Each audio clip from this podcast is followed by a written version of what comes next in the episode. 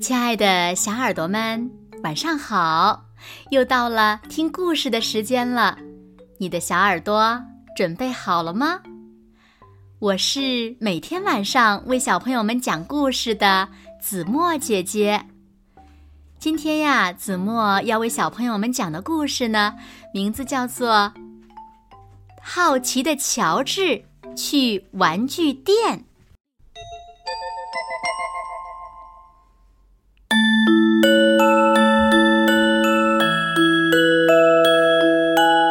是乔治，乔治是一只可爱的小猴子，他呀总是对什么都很好奇。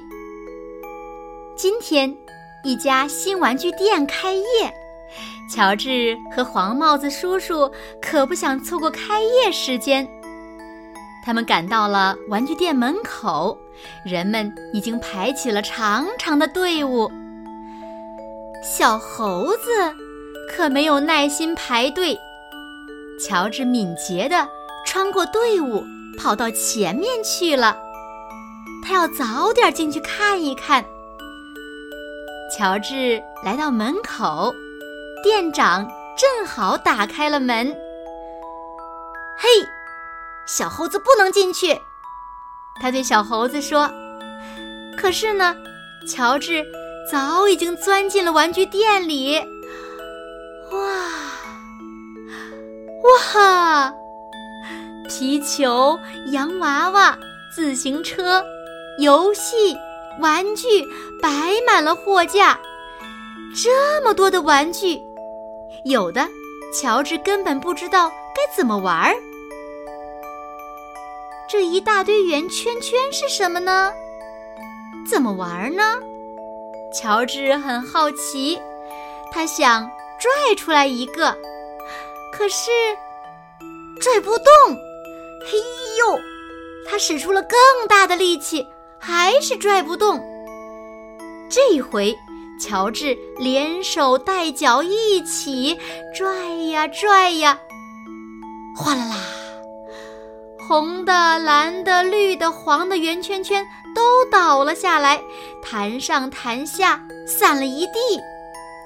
嘿，快看呐！旁边的小男孩惊叫了起来，他也跟着蹦上蹦下。哎呀，这不是呼啦圈吗？哈哈哈，好多年没玩了。小男孩的奶奶说：“老奶奶套上一个呼啦圈，呼啦呼啦的转了起来。乔治呢，也学着老奶奶转呀转。”乔治试着像车轮一样转转看，咕噜，咕噜，咕噜噜，坏了！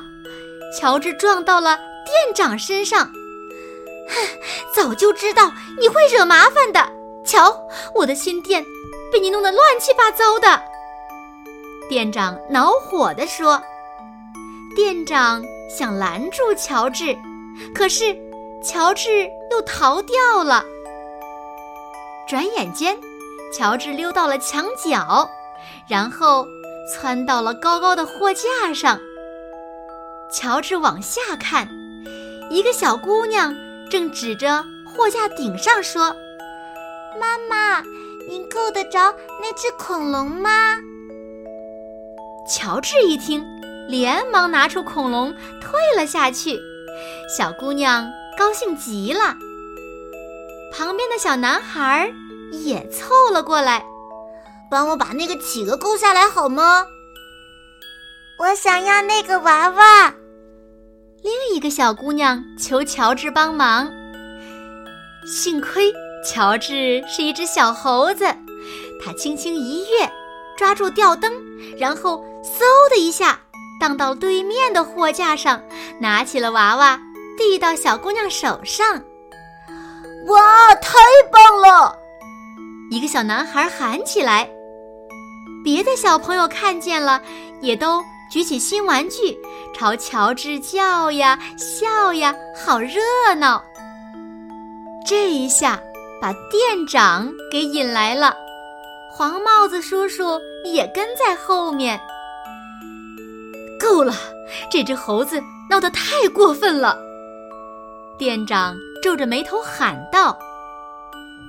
这时，一个小姑娘过来交钱，她说：“这个玩具店太好玩了。”小姑娘的爸爸也告诉店长：“ 请小猴子来帮忙，真是好主意。”呃，是吗？也许你说的对。店长说，他的脸上露出了笑容。他拿来了一件礼物，递给了乔治。谢谢您，乔治。开业第一天简直太成功了。也许小猴子开玩具店最合适了。他说：“小朋友们，你们知道这个圆圈圈叫什么名字吗？”好了，亲爱的小耳朵们，今天的故事呀，子墨就为大家讲到这里了。那小朋友们，故事中出现的圆圈圈到底叫什么呢？你们还记得吗？快快留言告诉子墨姐姐吧。好了，那今天就到这里了。明天晚上八点，子墨依然会在这里用一个好听的故事等你回来哦。你一定会回来的，对吗？那如果小朋友们喜欢听子墨讲的故事，也不要忘了点赞和分享哦。欢迎小朋友们把子墨讲的故事分享给你身边更多的好朋友，让他们呀和你一样，每天晚上八点都能听到子墨讲的好听的故事，好吗？谢谢你们喽。那现在睡觉时间到了。请小朋友们轻轻的闭上眼睛，一起进入甜蜜的梦乡啦！